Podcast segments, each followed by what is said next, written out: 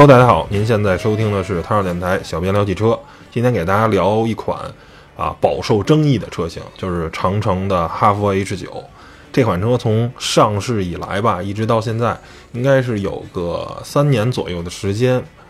期间呢，也经过了很多的这个叫什么呃锁不住挡门呀，然后呢，包括很多汽车媒体人啊，什么陈震呀、三十八号也为这个车啊进行过特别大的这个撕逼大战。其实是一个非常有争议、非常有话题性的这么一个车。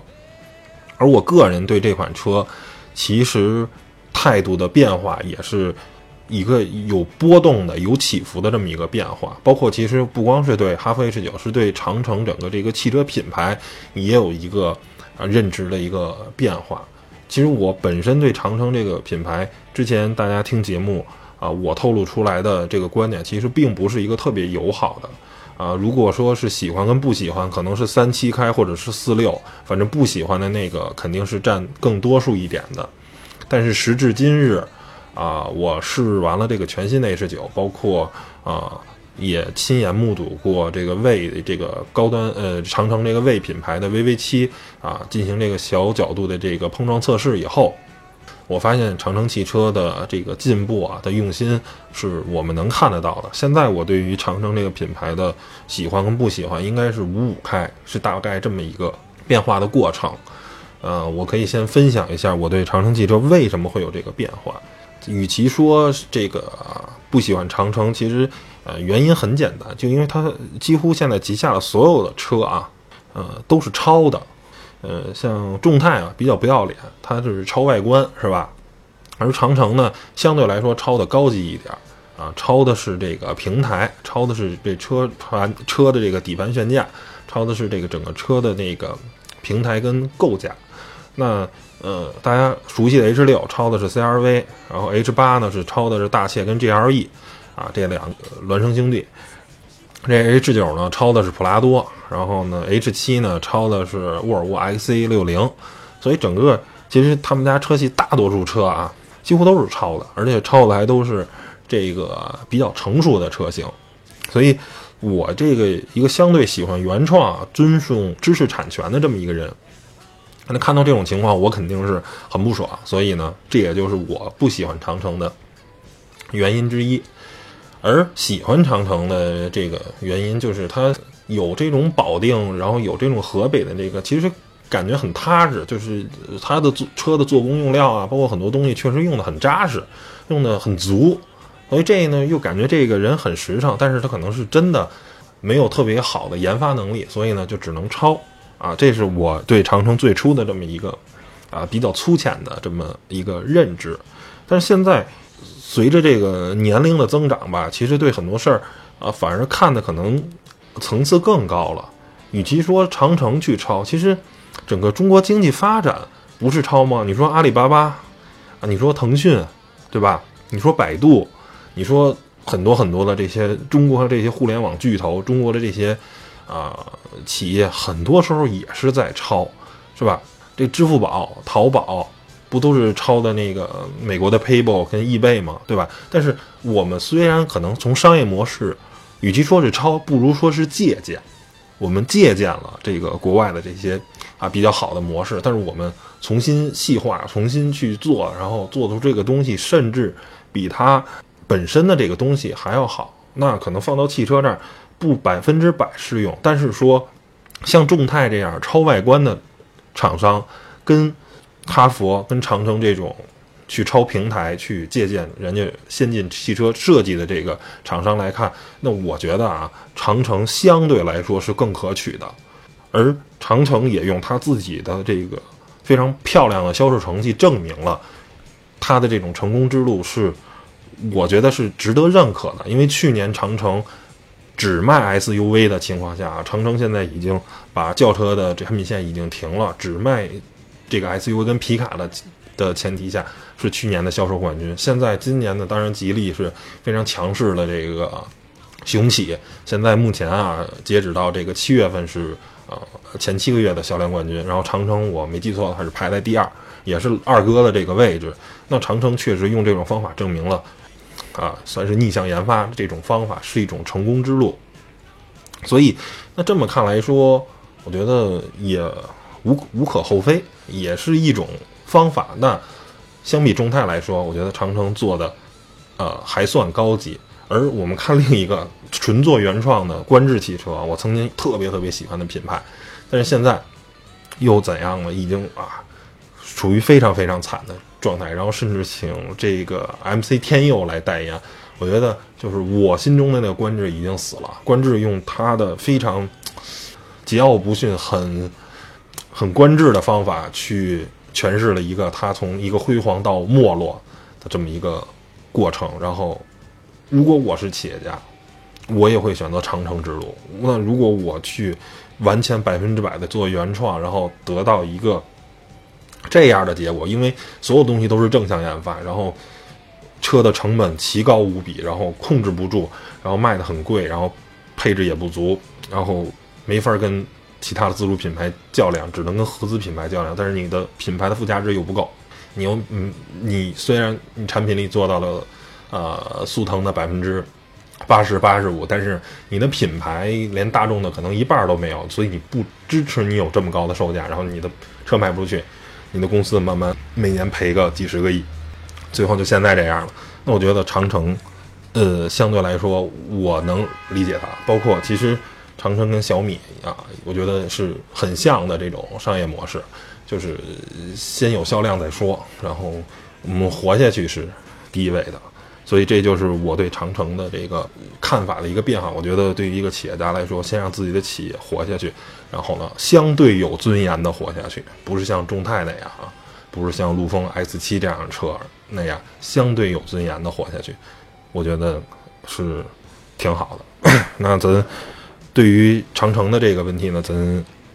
先说到这儿，然后直接回到今天的这个主角，就是这个哈弗 H 九，直接先来。啊，解决几个大家最关心的问题，我自己列了四个，就是变速箱、油耗、伊顿锁，还有高速共振的这个问题。这是这辆车从上市到现在一直被大家诟病的。然后在全新的这个 H 九上，这些问题得没得到解决？咱们一一来做出解答。第一个问题就是变速箱的问题，因为变速箱问题最初是三十八号提出来的，然后说这款车的这个变速箱锁不住档。当时确实也是问题。其实这个锁不住档呢，就是一个厂商的标定的一个问题。本身的那个也是采埃孚的六 AT，本身的素质是相当不错的，这个变速箱是没有任何问题的。只是它标定时候，它让它锁不住档，它本身的机械结构是支撑它锁住档的。啊，三十八号把这个问题闹大了以后呢，那长城最后厂商也回应了，然后呢也重新帮这个变速箱刷了程序，然后也可以锁住档，然后在。我佩服长城的是什么？是在这个全新的啊，所谓的全新，其实就是一个改款的这个 H 九，但是整个更换了动力总成，所以说可以算是一个大改款，直接把变速箱给换了。就是你们都在质疑我的变速箱，OK，我换变速箱，那我换什么变速箱呢？我换这个世界上目前能买到的最好的变速箱之一，财富的八 AT、八 HP 系列纵置的这个变速箱是宝马在用的，路虎在用的。大切动机也在用的，就是很多的硬派越野车或者是全领域越野车都在用这款变速箱。这款变速箱的好，我就不用说了啊，这个是目前全世界变速箱集大成者啊，甭管是换挡的平顺性、整个的聪明，然后节油性，然后什么都是做的非常非常的出色。我觉得这个这款变速箱几乎在三十万以下的车就没有装的，除了宝马的三系，然后再装。三十万以内的 SUV 几乎就没有装的，想装这款车这款变速箱的这个车基本上都要到呃五十万左右的这个价格，所以这个箱子应该也是很贵的啊。这当然之前的这个宝马 X1 上啊，原来还是纵置平台的那种 X1 装的是这个变速箱，但是现在 X1 已经是吧，大家知道都变成三杆的了啊，改成前驱平台了，所以。这个不是当年那后驱平台，所以你现在想买到这个变速箱的车，基本上，呃，SUV 是不太可能。而且实话实说啊，老款的 X1，我觉得也偏一个跨界车啊，并不是一个真真正正的一个啊，咱们传统意义上的 SUV 车型。所以这个长城真的非常下本，就这点我是对它干面，就是你说我不行，OK，那我把全世界最好的变速箱给装上了，那你还？逼逼吗？你还废话吗？如果你在质疑这个采埃孚的八 AT、八 HP 系列，那这已经是世界上目前量产的被认证的最好的变速箱了，我给装上了，你没话说了吧？当当然啊，可能这个。这个八 Hb 系列，当然针对不同的车型、不同的发动机，可能它的内部的部件会有不同，因为是吧？路虎的 2.0T 的发动机，呃，跟这个呃到 5.0T 都装这个八 AT，但你 2.0T 的发动机迸发出来的这个动力，跟这个 5.0T 的这个肯定是不是一个量级的嘛？这跟最后包括奔驰的这个 TG Tronic 也是，奔驰 G 上 G500 也在用，对吧？4.0T 的原来5.5自吸的。然后奔驰 C 也在用，那你这个车，它肯定会进行结构上的强化。我相信啊，这个就是这个八 HP 的这个跟揽胜 5.0T 上的那个肯定不是一个八 HP，肯定在很多的部件上啊，结构强度上肯定不一样。但是，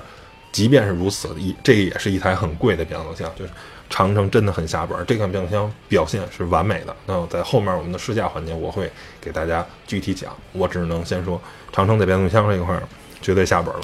第二个就是油耗问题，油耗问题啊，这也是啊三十八，然后从最早那 VV 七开始说，后来呢那个我记得那叫什么 PR 二幺吧，那个医生也在说啊，他这个 H 九齐费油啊。然后呢，其实这个问题吧，牵扯到了一个就是这个行车电脑这个标的问题，就是一般的厂商都是您只要发动机工作时候的油耗就计入。整个的行车电脑的统计，而长城呢是只记录行驶的，而不记录标的。然后呢，即便是记录行驶的呢，还有一些啊这个油耗优化啊，说难听的就是作假这个问题。这个不是长城一家，吉利也这么干，咱现在的大哥也这么干。为什么？我跟你说，就一个最简单的道理，各大厂商在发动机的技术上，其实都没有做到特别好，就是所有的自主品牌的发动机啊。都不是特别的高效，燃油经济性都不是特别好。如果按真的标的话，那油耗可能都会很吓人，比呃这个同动力水平的合资的这些技术的这些发动机可能都会高上百分之二三十。这是我们要面对的情况，这是客观存在的。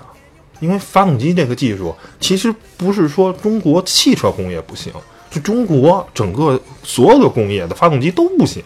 我们的飞机发动机也不行，我们的轮船上的也不行，我们坦克上的也不行，我们的所有的发动机都不行。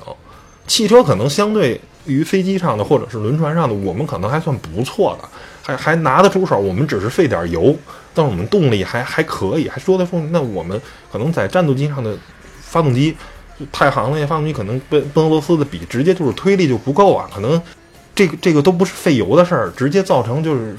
整个战斗机的机能性能就不好。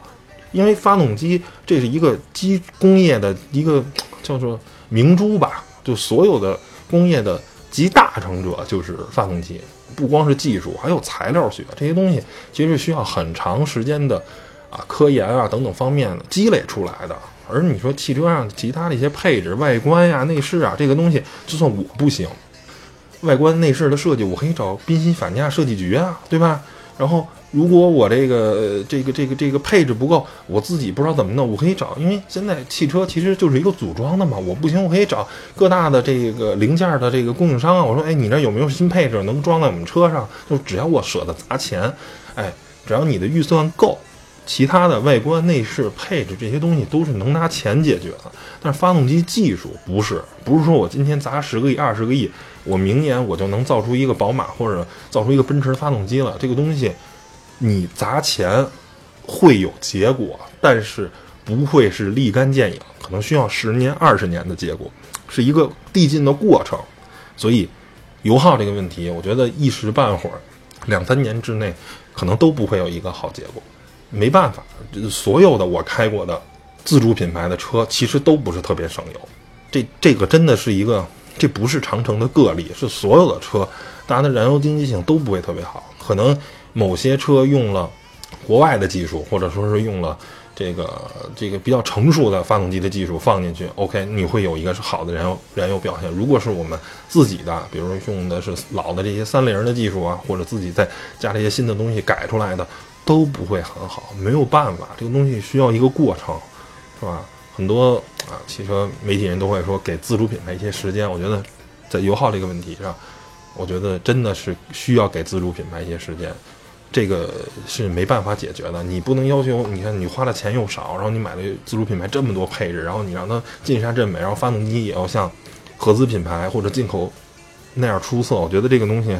没办法做不到，这个东西真的是没办法，是吧？就像手机一样，你说你你你三千块钱买一个小米手机，然后你非得要求它各个方面啊做的都比 iPhone 出色，比 iPhone 七出色，你这东西不强人所难吗？对吧？你这不讲理啊！我可能小米也能做到双摄，我可能啊小米的内存也能做到大，然后充电也很快，但是我可能在系统的流畅性或者 UI 的美化上，或者是在人性化的一些方面，我做的就不如苹果出色。这个东西就没办法，钱在这儿了，是吧？除非你就直接砸钱，我买宝马的发动机，我一台一台买回来，那你这车成本奇高无比，而且还有一个涉及产量的问题，对吧？如果哈弗 H 六上所有的发动机都用宝马的，那你你觉得宝马能给它供货吗？是吧？宝马的产量一个月能够六万台发动机吗？这东西是吧？这就是一个很现实的问题，是吧？不是我抬杠，是真的，这是一个很现实的问题。所以这是油耗的问题，没办法，大家再等等，好吧？伊顿锁的问题啊，三十八号曾经也之前质疑这个伊顿锁，然后就这个车呢，长城它是装了一里面装了一个伊顿锁，然后呢，同时呢还增加一个电子的限滑的一个辅助，啊，这个东西是什么意思？它是通过电子限滑实现模拟差速锁的这么一个功能，啊，就肯定纳闷啊，你本身都已经有伊顿锁了，啊，为什么还要再加这么一个功功能？有电子限滑，你还还要一个主动的？就这个东西吧，因为伊顿锁啊，之前给大家讲过，它是依靠轮速差才能实现这个锁止，就是必须有一边快，有一边慢，是吧？这跟电子限滑其实是。很像的，电子限滑也是，你当检测这个传感器检测出来了有轮速差的时候，它才能工作。这个东西其实是一种被动的，不是主动的。它是当你打开了这个它这个这个这个全地形系统边上的这有一个差速锁的电子差速锁的这一个模拟按键的时候，它其实能主相对主动的就直接先预设一下这个两轮的锁止。这个东西管不管用呢？我们在平地上啊。特意没关，试了一下，然后稍微车轮打了一个弯，这时候其实就有轮速差了，能明显的听到这个轮胎跟这个地面较劲的声音，就是说，其实它是通过电子限滑系统已经主动实现了一个类似于差速器的这个这个结构。当然啊，这个电子限滑的这种东西呢，肯定是不如传统机械的牙嵌的这种这种东西更可靠、更有效。但是呢，从某种角度上讲啊，电子限滑系统。其实，我觉得是更适合大多数人使用，因为你很多人其实根本就可能都不知道啊。有真正懂越野的人，那可能他直接就买牧马人或者买奔驰 G 或者买金尼，买很多硬派越野车。那而所有这些锁都是成本，而电子限滑其实只要你变速箱够力、够可靠，那只是通过这个传感器跟 ESP 的介入就能实现了。而这些东西相对来说成本是低的，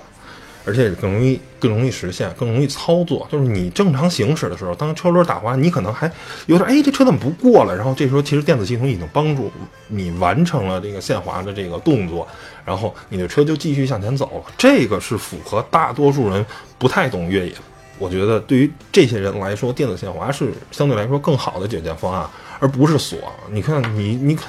对于很多。这些土豪买奔驰 G，他可能真的不知道中控上面那三个按钮是干嘛使的。可能听销售说啊，这三把锁很牛，但他用过吗？真正去下过野地吗？可能没下过野地。那这个奔驰 G 本身的 Formatic 的电子限滑已经很强大了。那对于这些车主来说，电子限滑可能远远比锁更有用。而且，其实电子限滑系统不光是在啊越野路况，你包括在城市啊过弯。这个时候，如果电子限滑系统介入的话，车身也会有更好的这种稳定性。而你不能说是因为过一急弯，然后我把锁打开，这个东西，大家你这不不是扯淡吗？是吧？所以电子限滑时刻的都在高效的帮你工作。我觉得，呃，电子限滑没什么不好，而且很多时候事实证明，电子限滑系统其实有时候比锁比锁一点都不差，而且。效果很好，也能有非常主动的这个效果，而且你还会忘掉我要开锁、关锁这个，你是很麻烦嘛？到一个地方一看过不去，然后再开锁，而且你过不去的时候再开锁，可能已已已经来不及了。而电子限滑系统能帮你很痛快的就通过了。最后一个问题就是这个共振问题啊，之前呢有同事试驾这个 H 八 H 九啊，都遇到过高速一百一百二的时候这些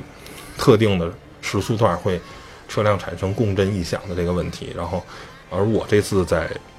高速行驶的时候呢，反正我开的这辆 H 九没有再出现这个问题，所以这也就是我个人对长城有好感的这个提升的原因，就是我们不怕出现问题。你看很多人都说，哎呀，就是工作学习中啊怕出错，或者说怕不懂。我觉得不懂出错，这都可以，谁也不是什么事儿都懂，谁也不是完人，谁也不是圣人。圣人都有迷惑的时候，圣人都有出错的时候，那你何况要求一个普通人说不出错或者什么都懂，这是不可能的。你这叫强人所难。但是你有了问题，是吧？叫做事不过三。你有了问题，你改问题，是吧？我不会，我学会了，我下回不犯了。我下回再有问题，我能解决问题，这个很正能量的。当一个人丧失了重新学习、重新提高的这个能力的时候，那时候就真是完蛋了。如果有问题，然后呢，长城放任哈弗 H 九的异响，放任这些我刚才说的这些所有的问题，除了油耗啊，这个东西真是没办法，一时半会儿解决不了。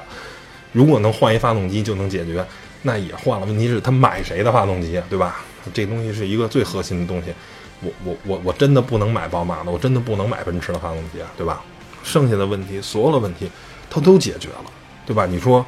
变速箱不好，我直接换八 HP。你说我这一顿锁不好，我直接增加一个非常激进的电子限滑系统，然后来保证我这个，呃，车辆的这个两个后轮的这个动力分配，对吧？高速公路问题我也解决了，就是我有问题我解决，哎，这我觉得是态度跟行为都是让人觉得很点赞啊，很牛叉。这厂商最起码，哎，有问题我解决，敢担当，这我觉得非常非常好。但是后面呢，我还会说对。与 H 九的一些其他的思考。那下面说完这个问题啊，咱直接来进入传统的外观内饰、公路体验跟越野体验的这些啊介绍。外观，我不想说了，因为完全就是抄普拉多的，几乎讲的一模一样。新款的车除了换了一个啊大嘴，然后那个，但是我觉得那个大嘴大的呃恰到好处，不是呃像现在有些车大的有点让我难受啊，比如说奥迪的 Q 八，那嘴太大了。包括比亚迪的那个王朝，那个概念车，我觉得那嘴太大了。它这个大嘴巴不难看，然后整个呢外观设计，我只想说两点。首先值得称赞的是电动踏板，那这个车啊，因为离地间隙，呃，两百多毫米，呃，其实有点高的。我个人啊，上去我一米九的身高，直接窜上这个车都有点费劲。所以，哎，这个电动踏板那增加非常好，而且据说用的是跟林肯啊什么的。同样，同样的一个电机的供应商，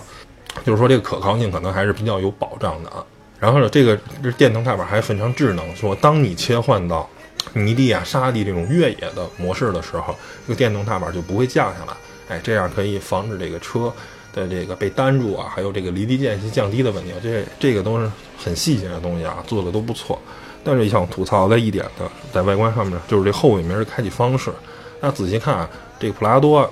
它是这种侧开门的方式啊，就跟咱家那个大衣柜似的，但是它是把这个门的荷叶做在了右边，就是普拉多这么做是没问题的，因为它最初设计的时候是一右舵车，它是日本的嘛，对吧？但是你设计在右边有个最大的问题，就是说，你看啊，它改成左舵了，咱们正常在路边停上，它是它，大家可以想象，它荷叶在右边，这时候呢，车门一从左到右开，而我们最多的时候的使用场景呢，是我们要在路边。哎，停在路边儿，去从把马路的这个东西搬到车里，然后你就就发现你搬不了，挡着呢。而且在咱们这个侧方位停车的时候呢，那这个前后车的这个距离又有限。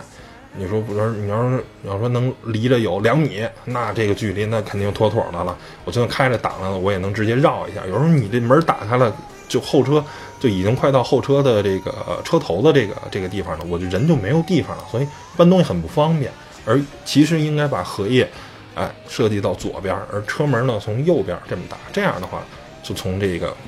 边上这个。啊，这个这个这个马马路上这搬东西就方便了，所以呢，等于是抄的很无脑啊。超普拉多是超了，很多东西都是恨不得是一比一的完全的 copy，但是在这个后尾门上，其实应该做一个位置的这么一个互换，就是你你驾驶员拿东西方便了，对，但是你你你是吧？你你你这个不考虑这个，其实更多的时候是考虑是是要往上搬东西的时候，我觉得这是一个设计上的一个算不小的硬伤吧。啊，下面咱接着说内饰这个设计，内饰就是没什么变化的，增加一个电子挡杆儿，然后呢，呃，这东西呢吧，使用起来吧，阻尼感不是特别好，但是其实使用起来呢，我个人觉得，呃，这个电子挡杆儿肯定是未来的发展的方式，因为你确实挂起来啊很方便，你也不会记错档，因为它就三个档在中间儿。然后是 N，然后往前是 R，然后往回一拨就是 D，就非常简单，不会像现在啊，还有 P 档什么的好多档。你看有时候这有的车的档位不是特别清晰，你还不知道它挂了什么，然后直接它的 P 档就是一按按钮，你摁了就直接就 P 档了。这是电子挡杆。呃，座椅的功能啊，首先这个键特别逗，这个键呢是在这个啊空调的这个方位，这个键，因为空调呢其实整个空调啊，包括多媒体区域那个。那按键其实也是从普拉多 copy 下来，但是普拉多本身啊是没有座椅通风加热的，所以它没有做出地儿。而那个呢，就直接把两个座椅的这个键啊，就给呃掏空，边上找个地儿就给它搁在中控台上了。但是你发现它没有座椅通风加热的再细节的设计的地儿，那怎么办呢？就只能往屏幕上搁啊，这是一个。我在这研究这个键的时候，我发现我说为什么要这么设计这个东西？因为这个车其实有很多很多按键，很多细的按键都有这种物理按键。为什么这个座椅这块儿它只是一个变成一个唤醒的菜单的键，相当于一个手机的类似于 Home 键或者功能键，你一打开，然后屏幕里弹出了前排座椅的通风、加热、按摩，这个包括腿托的这个功能非常非常细。为什么？哦，我突然意识到。因为抄的是普拉多的，普拉多呢本身没有设计这个东西，所以它只能集成在了一这个屏幕里，算是一个长城的一个小的设计上的一个心思。呃，说到屏幕呢，我就要吐槽一下这个屏幕了。八寸啊，尺寸是可以，但是它这上面吧，我不知道是面板的事儿啊，还是说没有什么手机上所谓那个疏油层，就是它上面特别容易沾手上的油。粘上了，我觉得这个也不可怕，粘上了就粘上了。但是它有个最大的问题是什么呀？是我拿纸巾蘸上水都擦不掉，就是一擦就花一片，啊！你想把这上面的这个脏东西擦掉，特别特别难。我那擦了三分钟都没擦干净，想拍照片拍一个干净的屏幕的照片，对不起，臣妾做不到，就是这么一感觉。那下面咱来说公路驾驶啊，这个新换的这个。呃，2.0T 的这个发动机比原来的，甭管是扭力啊，还是马力上，都稍微增加了大概百分之四十左右。所以呢，整个发动机呢是更有劲儿了。然后呢，跟变速箱上这个匹配呢，那绝对是天衣无缝啊！整个的这个在正常的加速的时候呢，涡轮迟滞会有，但是呢不明显，而且你整个加速起来是，呃，我对于对于这么一个车重啊。你的心理建设、心理预期不会很高，因为这车两吨多，然后一个二点零 T 的啊，实话实说，百公里十点八秒的这个官方加速时间啊，基本上就是一个拿得出手的。因为它这个这个这个同级别的，像福特那个撼路者也是二点零 T，但是它配的是六 AT，好像也是十秒五，大概就是这样的成绩。基本上它就这样的车在十一秒之内的话，我觉得不算肉车。包括你真的其实，在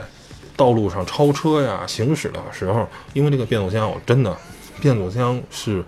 整个动力系统的灵魂。你这个发动机动力稍微弱点儿，其实没事儿，只要变速箱聪明，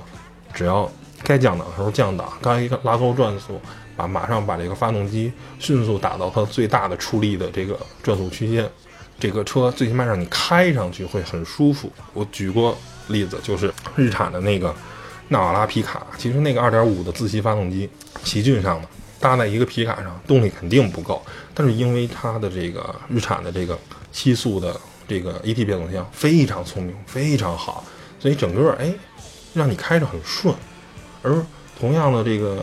呃3008标致 1.6T 这发动机绝对是当时的这个单轮双活管是吧？跟宝马联合研制，这发动机绝对嗷嗷有劲儿。但变速箱太傻了，油门踩到。一半儿两秒以后才降档。你这个车该降档不降档，该动力憋着出不来，就用那个手动模式，咣咣你直接推下两档，油门再踩下去，然后车噌就窜出去了。但是如果你不是手动操作，你要想靠 D 档的时候让它这么干，对不起，臣妾做不到。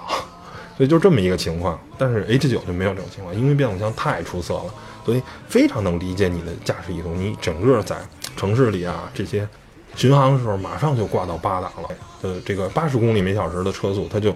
提到八档了，其实油耗并不是特别好。我们开了七十公里，然后呢，平均时速是五十吧，啊，开了一个一个小时二十分钟吧，路上几乎没有停车。当最后的表显的油耗是十二点八，呃，数据其实哎不是很亮眼啊，我觉得能接受。但是考虑长城他们家可能这还做了优化，我觉得可能实际是十三点五、十四，大概是那么一个情况啊。因为厂商也没有让做这个油耗的这块的这个东西。那底盘悬架的这个车其实跟普拉多我觉得也是非常非常的类似，就是很舒服。然后呢，什么侧向支撑、操控性，这个车你不要要求它，它不可能做到的，因为它是一个。定位于越野车的这么一个定位，但是对这个路面上的震动过滤的非常好，就是小震动你几乎就没有，就跟魔毯似的，就没有任何东西往上传。啊，如果是大坑的这种震动，其实它也没会恼人的余震，就是砰一下震过去了，然后就过去了，车继续往前开，不会上面噔噔噔噔噔再蹭几下，然后让你胃特别不舒服，完全没有这种感觉。会开这个车，你会上面有路上有坑啊，有坎，你会想往上压。哎，就感觉咣叽过来倍儿扎实，特感觉特爽，就那种感觉，而不会说咣叽特散，咣咣咣，然后车又震好几下，你觉得哇胃都快散了那种感觉，是没有这种情况的。呃，最后呢，给大家讲一下这个越野路况，然后这个长城还是算是玩真的了吧，直接给拉到了这个哈尔滨啊郊区的一个这个叫做呃红星水库越野基地的这么一个地方。先吐槽一下哈尔滨啊。然后这个不是地域歧视啊，就是这地方反正就是我打车啊，被那被人骗了，然后回来的时候是八十块钱打了一辆呃伊兰特，然后呢就正常的两块多钱一公里吧，从我们那个酒店到机场大概是三十公里，属于正常的费用啊八十块钱，然后包括呃有一三十块钱的高速费，结果我。这是我回来的时候，去的时候你知道花了多少钱？去的时候我最后结账一百九十多，啊，当然确实啊，打了一辆相对贵的车，我打了一辆凯美瑞，因为它就是一排车停在那儿嘛，那第一辆就是凯美瑞，我只能我我也没办法上别的车嘛。然后呢，那个车啊，司机号称说是啊三块多钱一公里，开够八公里是五块多钱，反正甭管最后怎么说，我到地方结了一百六十块钱。首先比那个车比那辆公里数是一样的。比那辆伊兰特整整贵出一倍，那辆车才八十多块钱，这辆车一百六，贵了一倍，那肯定那表上调了东西。这还不是最可怕的，最可怕的是，我问了人家这个回程的师傅哈，高速费是怎么收？他说啊，咱们那个去机场要钱，回程不要钱。但是这大哥给我从机场接到酒店的时候，还管我要了三十块钱的那个什么钱？当然我可能也是嘴说漏了，我说啊，我到公司报销。所以一看说你能报销那太好了，拿一张别的票就顶了。反正最后光了要一百九十块钱，反正事儿还挺不爽的啊。但是嗨，反正下回长记性了吧？下回到哈尔滨大概知道什么行情了。扯点闲篇啊，咱还是回来说这个 H 九。呃，在这个红星水库这块是一个啊比较原始的啊一片树林，基本上就没有什么啊人工开发的地方。然后呢，在环山呢有这个防火道，所以呢整个其实。它就变成了一个，算是一个旅游的这么一个小的项目啊，但是必须你得在这个当地这个度假村啊入住啊，就是你在人那吃喝玩儿，然后呢，人家才让你去开车转一圈。平时是这条路呢是哎被人包下来了，不不是对外的这个呃开放。然后里面呢其实就有交叉轴啊、炮弹坑啊、微型沟啊、驼峰啊什么的这种，哎比较这个原始的路况。那这个呢，其实越是自然的路况啊，其实我觉得越好，而不是说靠器材摆出来的。因为你器材吧，你哈佛用这套，哎，路虎用另外一套，吉普还用一套，那每个人都会对做自己的这个车型进行优化，没有意思。为什么你看很多这个汽车的这些栏目啊，直接拉到老掌沟。这个东西，反正坡就在那儿，好汉坡就在那儿。你这车能上去，我这车上不去，那我这车就是不行。大家是在同样一套标准，而这个很多时候就是，哎，我设计一障碍，我吉普能过去，哎，你路虎过不去吧？路虎设计障碍，你看我路虎能过，你吉普过不去。因为大家每辆车都会有自己的一个小的命门，啊，正好发现这个命门了，再用不对的、不当的操作，你这个。缺点命门就会无限被扩大，这东西都是小伎俩，其实没什么意思。而大家都是就是一条坡一条路，你上去了，我没上去，一目了然，多好。所以呢，我觉得首先拿拉到这个外头这个，哎，真实的这个越野环境，我觉得是很好的。然后呢，为此呢，这个长城也给这 H 九换装了这个库博的那个 Discover 那个 AT 三轮胎，啊，这个是很多那个。啊，V 九三这个帕杰罗的车主的一个最爱，但其实这个轮胎啊一般啊，不是特别特别好，嗯，算是一个 AT 偏 AT 偏弱的这个轮胎，并不是一个真真正正的啊特别牛叉的一个 AT 胎，是 AT 胎里偏 HT 胎那块的啊，这么一个轮胎。然后呢，为了这个轮胎有更好的抓地力，换了 AT 胎。然后呢，甚至因为下雨啊，里面很泥泞，甚至把这个胎压呢也是放到了这个零点二，就是，哎，胎压这个越低，这个轮胎的接地面积越大。跑沙漠大家都知道这个道理，所以整个的这个表现吧，我个人觉得其实啊还算不错，因为里面吧三分之一之前的路程呢比较简单，但是其实路面已经很湿了，所以呢三分之一的时候这个车其实轮胎整个就糊满了泥了。当糊满了泥呢，其实轮胎就没有足够的抓地力了。这时候后面你能不能再通过，其实主要就是看这个车的这个四驱的这个方面的能力了。那 H 九呢，还是比较啊让人满意的。这个电子限滑呀，包括底盘的离地间隙，首先它这个底子好嘛，对吧？普拉多的底子，整个设计这都没有毛病，所以呢，离地间隙啊，悬架行程的都是足够的。很多时候甚至都。也没有打滑这种现象，然后第二个呢，就是它这个 T L D 的这个四驱呢，啊，其实还可以，嗯，虽然不如分时四驱可靠，但是呢，相对来说是一个，呃，主流的，很多厂商都在用，因为撼路者也是用的这套 T L D，它 T L D 呢最好的就是你比较智能，然后呢，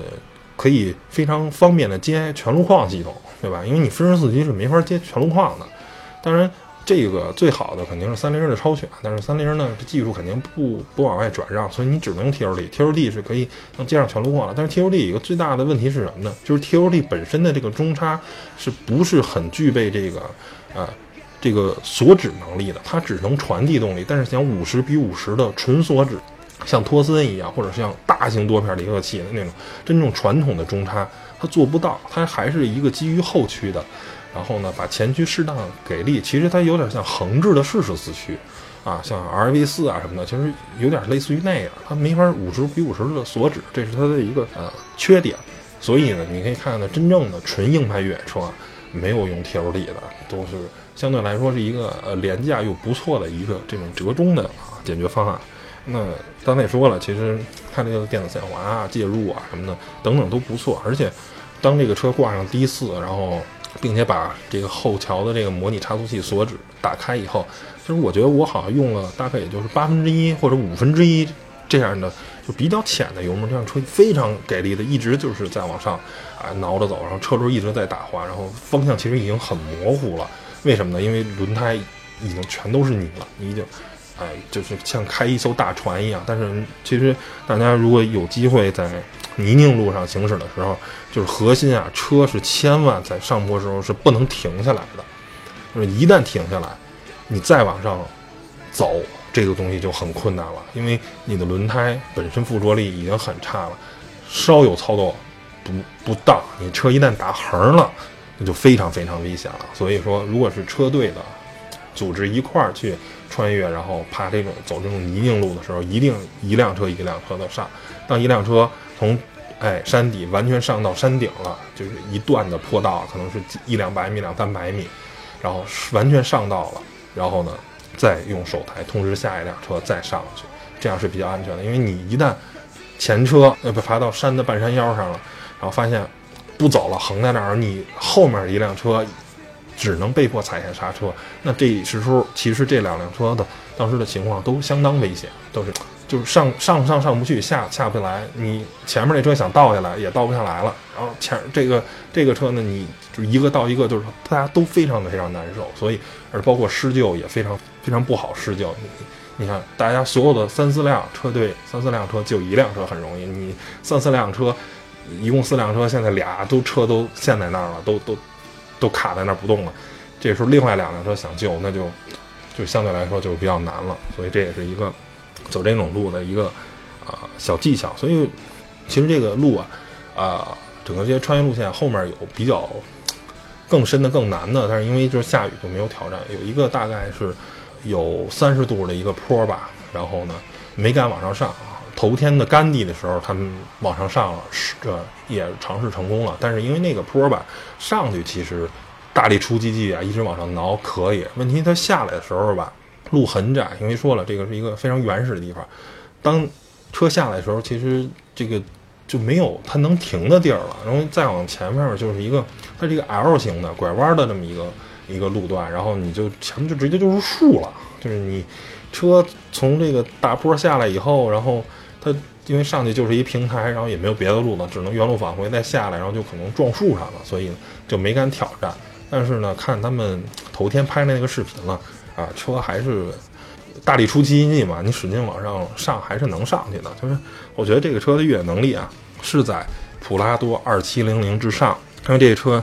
嗯，跟三点五的普拉多那没法比。二七零零的普拉多其实丰田有意把电子限滑调的比较弱，因为入二七零零的电子限滑也很强。也哪儿都能走，就是排量稍微低一点，动力弱点。那很多人可能就买二七零零了。就是丰田很多会做营销嘛，为了保证三五零零跟四千的这个啊销量没问题，那我就只能把二七零零电下做的弱。你看很多地儿你过不去，因为之前啊我们也聊过这个二七零零普拉多跟撼路者的这个啊对比，其实二七零零也是比不过撼路者的，而 H 九的这个越野能力应该跟撼路者啊是在伯仲之间的，因为撼路者。的后桥有一把牙嵌锁，但是普拉多呢，这只有电子上面这个啊模拟的这个直接锁，然后伊顿锁是有轮速差嘛，所以呢，应该是如果撼路者是一百的成绩，那普拉多应该是在九十到八十吧，就是纯越野的这个性能，H 九应该是八十九十这个样子，而二七零零可能也就是六十七十啊，大概这么及格的。一个分数，最后吧，做个总结，聊聊对 H 九背后的这个思考。关于普拉多抄袭的这个事儿，我觉得没有办法，因为越野车相对于轿车来说是不好制作的，是不好做的这么一款车。全世界你看看，现在还能做越野车的有几家厂商？造小轿车的有的是，是吧？你看法国人他能做越野车吗？他就做不了。他除了标志的那个三零零八达喀尔那个赛车，你看他。民用的越野车有吗？你看大众集团牛不牛？大众现在出了一个途锐，然后还有一个大众那皮卡阿莫卡，也没有真正像样的越野车。越野车比轿车其实更难做，它要对这个使用的用途要非研究的非常非常透，而且更有变态级的这种可靠性的这个诉求。所以越野车难做，那觉得 H 九超普拉多这个。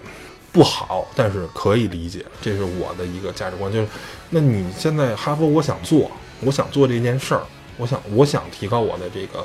啊品牌的这个价值，我也想进军这个越野车的领域。那我现在 H 五这个就是比较 low 逼嘛，我想做一个啊中大型的这个车。那我现在超普拉多是最好的一个我能我能占这个市场的一个一个选择吧？那没办法，所以我觉得这个东西。咱也别那个站着说话不腰疼，觉得你站在魏建军的那个角度，你站在老魏的这个位置，抄袭是一个，可能是，啊，他也不想，谁也谁也不想让人指着脊梁说你抄，但是你也没得选择吧，对吧？第二个呢，说于就是对越野车这个经验不足，我觉得策略上是一个失误，就是他刚开始拿出是一个相对来说 H 九是一个不是很成熟的这么一个产品。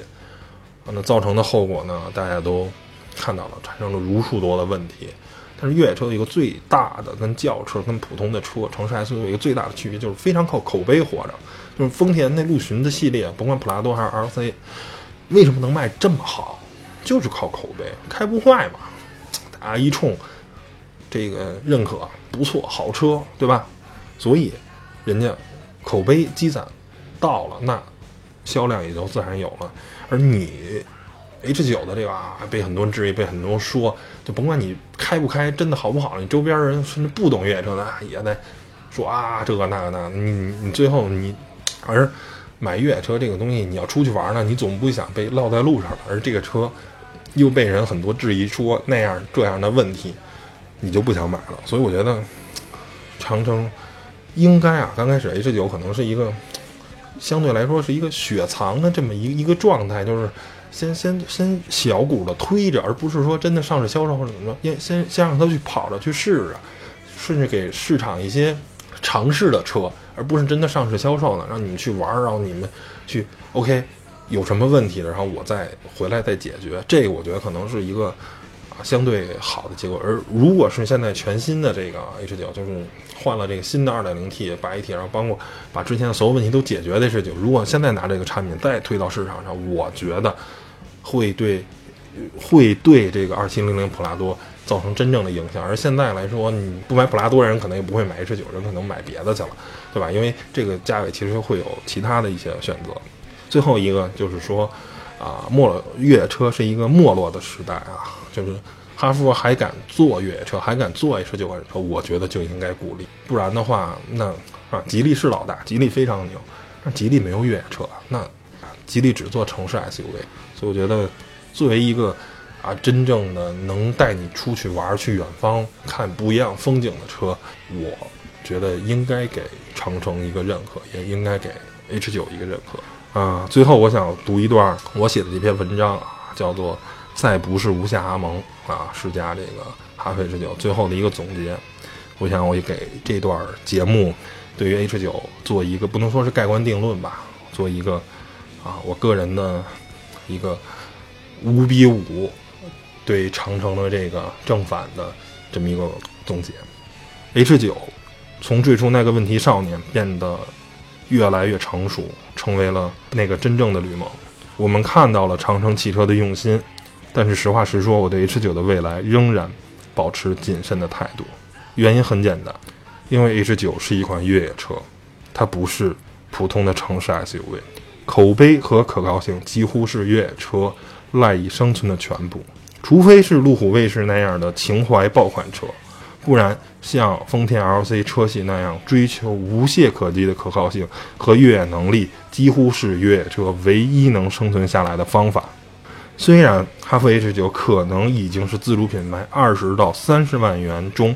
越野车里最好的选，但是这个价位中，它面对的对手根本就不是自主品牌对手。三菱帕杰罗劲畅，五十铃 MUX。还有福特撼路者，这些竞争对手都将极大的分 H 九的市场份额。更大的车身尺寸和丰富的配置确实是 H 九的优势，但是这是普通轿车的选车思路，而越野爱好者看重的是可靠性、通过能力和改装潜力。哈弗 H 九要走的路很长。行了，本期节目就到这儿，谢谢大家收听，拜拜。